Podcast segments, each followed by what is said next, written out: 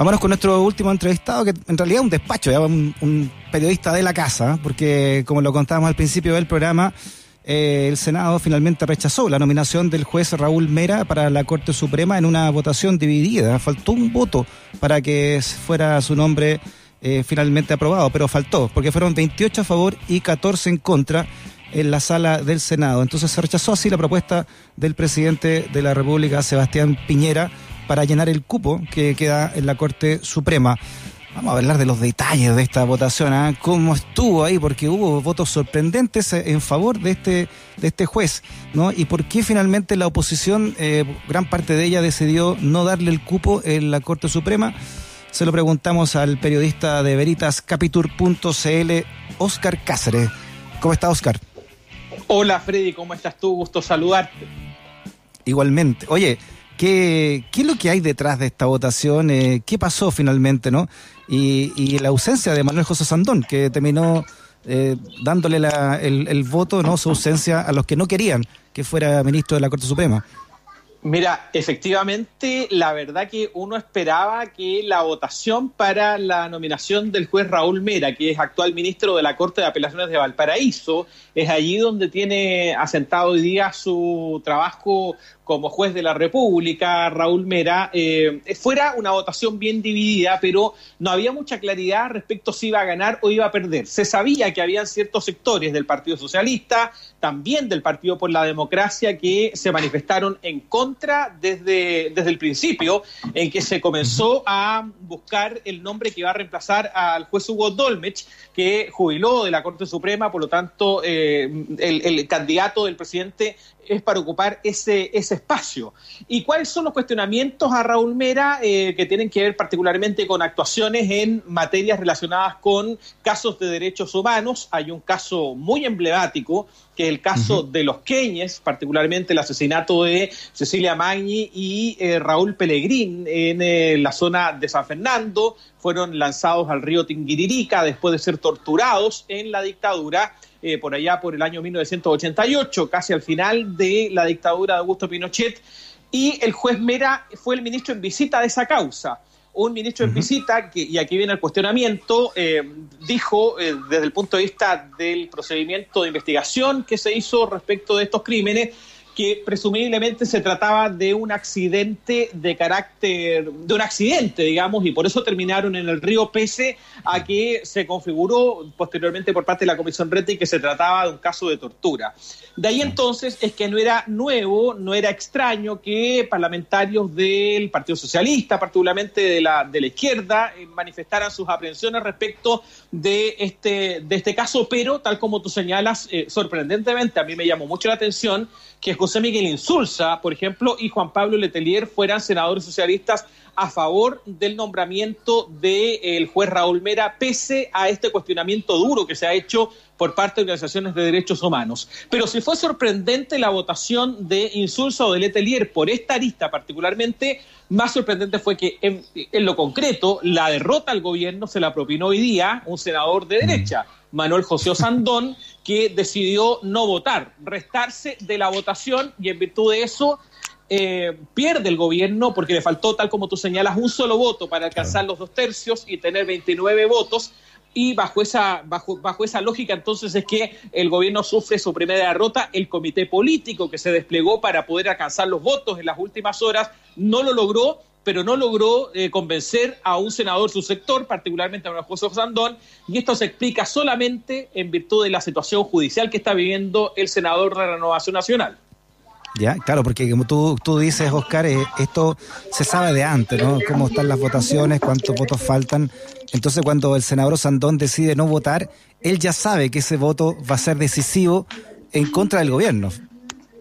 Efectivamente, yo creo que aquí Manuel José Osandón que ha acusado una vendetta política, más que una vendetta judicial, una vendetta política respecto de esta causa que se le ha abierto en, eh, por extracción de Arios, que no es un tema de este año ni del año pasado, sino que tiene, tiene al menos dos o tres años esta arista que se ha abierto respecto de eh, negociaciones incompatibles, ¿no es cierto?, y tráfico de influencias que habría generado, según lo que está persiguiendo el Ministerio Público, Manuel José Sandón, beneficio de la empresa de uno de sus hijos, eh, es que él ha acusado una vendetta política. Entonces, yo creo que aquí lo que está haciendo Manuel José Sandón es apuntar directamente a la moneda, eh, y esto es, es una presunción, evidentemente, pero la verdad que desde el punto de vista de los equilibrios políticos no hay ninguna razón lógica como para que uno diga, a ver, Manuel José Sandón hace este acto de restarse de la votación de esta tarde en el Senado por un compromiso con el tema de derechos humanos, no. Está eh, manifestó alguna opinión respecto de el caso de los queñes antes, no. La verdad que uno mm. solo tiene que entender en la lógica de que Manuel José Sandón está mandándole un mensaje a la moneda que eh, eh, entiendo yo, ¿no es cierto? Lo, leo así, que le está tirando toda la caballería encima del punto de vista de investigación judicial pero de vuelta, dice él, en definitiva, yo también soy senador de la República, tengo un voto y este voto puede generar algún tipo de complicaciones al gobierno. Y esto lo relaciono con un tuit que escribió más temprano la hermana de Manuel José Sandón, la diputada Jimeno Sandón, que también acusa persecución política y señala que aquí habría toda una, una suerte de complot para, eh, para afectar a Manuel José Sandón, que recordémoslo, tiene intenciones de ser candidato presidencial presidencial nuevamente. Bajo esa lógica, entonces, es que aquí, según los hermanos Sandón, habría una estrategia para, de alguna manera, derribar el liderazgo de Manuel José Sandón en sus aspiraciones presidenciales, también senatoriales. Recordemos que es senador por la región metropolitana y hay elecciones de esa circunscripción el próximo año. Claro, porque está, ya está, está, está eh, formalizado, ¿no? Eh, por, por, por una acusación que hizo un primo de él, que es alcalde de Pirque, que el, que el senador Sandona habría beneficiado a su hijo para un contrato. Exactamente, y esta denuncia que hace el alcalde Balmaceda, alcalde de Pirque, la está investigando el Ministerio Público no ahora, sino que hace un buen rato. Y aquí yo quiero recordar que Manuel José Sandón, por ejemplo, tuvo un rol muy importante en la llegada del actual secretario general del Senado, Raúl Guzmán. Y aquí recordémonos, recordémosle a los auditores, Freddy, que Raúl Guzmán fue fiscal precisamente de la zona sur de la región metropolitana y muchos aseguraban que el interés de Osandón porque Raúl Guzmán asumiera como secretario del Senado, se jugó personalmente Manuel José Sandón, lo digo porque me consta, porque estaba ahí, digamos, y vi las negociaciones que se generaron, Manuel José Sandón se la jugó para que, en definitiva, Raúl Guzmán asumiera como secretario general del Senado, y muchos advertían que eso era una estrategia para lo que, lo que está ocurriendo ahora, una suerte de defensa, porque hay que recordar que Raúl Guzmán se comprometió a jugarse por completo para, eh, para proteger a los senadores. ¿Te acuerdas una frase bien desafortunada de Raúl Guzmán que decía que él tenía que ser el escudo de los senadores? Bueno, muchos advertían que se trataba de situaciones como estas, pero lo concreto es que hoy día el voto de Manuel José Sandón hace que la mm. carta del gobierno para asumir como ministro de la Corte Suprema, en este caso Raúl Mera, se caiga por el tema de derechos humanos, recordándole eso, pero también otras eh, sentencias que ha dictado Raúl Mera en materias medioambientales. Eh, hay, por ejemplo, el caso de Quintero Pochoncaví, la contaminación, se presentaron recursos de protección acá en la, en la región eh, por ese tema y la Corte de Apelaciones en la sala que integra Raúl Mera lo rechazó, diciendo que un recurso de protección no podía atacar el fondo de una, de una política pública, un argumento que además repitió hace un par de meses cuando el Instituto Nacional de Derechos Humanos presentó otro recurso de protección porque a las gentes de la zona de, de, Petorca, en la Ligua, Cabildo, le están entregando 50 litros de agua diario cuando la, mm. eh, la ONU ha dicho que las personas para supervivencia, sobrevivencia, requieren de 100 litros de agua al día para sobrevivir y en Cabildo, Petorca, La Ligua, a 100 kilómetros de la, de la capital de Santiago, de Chile, le estaban entregando 50 litros de agua. Y Raúl Mera, nuevamente en la misma sala, rechaza un recurso de protección del Instituto Nacional de Derechos Humanos y allí también se recuerda la actuación de Raúl Mera en algo muy similar a su actuación que había tenido cuando había ocurrido la contaminación en Quintero Puchoncaví. También lo recordaron hoy día senadores como Juan Ignacio Latorre, que también apuntaba al rol de, de juez Vera. Muchos decían no se le puede condenar por un fallo o por dos o tres fallos. La verdad que los jueces siempre nos dicen que la justicia habla y los jueces hablan a través de los fallos. no hacen declaraciones cotidianas. Por lo tanto, si no es a través de los fallos, cómo se va a evaluar la actuación de un juez o de una jueza, recordando lo que pasó con Dora Luxic en otra fallida intentona del gobierno de meter gente cercana, digamos, ideológicamente a sus pensamientos. Claro, que estamos hablando también de fallos de derechos humanos, ¿no? Y ahí debería haber una pura línea eh, del Estado, ¿no? Más allá que sea de izquierda o derecha, sobre este tipo de fallos. Oscar, a mí me, me salta una duda acá, a ver si tú me puedes ayudar con el análisis, porque uno conociendo la historia de la DC, ¿no? La última, menos las últimas seis décadas, uno puede entender que ciertos sectores de la DC voten con la derecha, ¿no?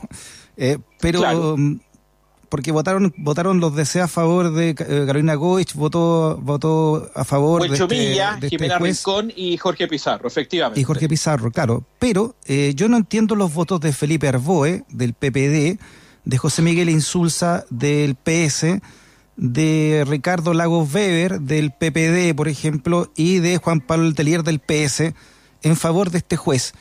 ¿Podríamos estar hablando también de, dos de dos centroizquierdas, así como hablamos de dos derechas? A ver, yo te, puedo contar de alguna manera lo que está pasando con el PPD y esta fracción, digamos, y esta fricción que se ha generado en el Partido por la Democracia eh, interna que va a, lo vamos a ver no solamente en esta votación, sino que en otros, particularmente en nombramientos. Hay una fuerte tensión en un sector que encabeza Guido Girard del interior de los senadores del Partido por la Democracia y otro, el, eh, el, eh, el, sector que representa Felipe Arboe. Ahí hay una pugna bien, bien áspera que se ha ido generando y desde el punto de vista de las eh, actuaciones de, de, Felipe Arboe, particularmente, aquí se alineó con, el nombre del gobierno, lo, hemos comentado antes, no es raro que Felipe Arboe negocie y tenga más, más facilidad, digamos, de llegar a algún tipo de acuerdo con el gobierno. Pero la votación al interior del PPD y la movida al interior de los senadores del PPD es una pasada de cuenta, un ajuste también que hay entre ellos, particularmente por el rol de Guido Girardi y el denominado Pingüino González, que es un operador judicial muy cercano a Guido Girardi, que eh, habló mal del nombre de Raúl Mera eh, para bajarlo y efectivamente hay una pugna que está abierta.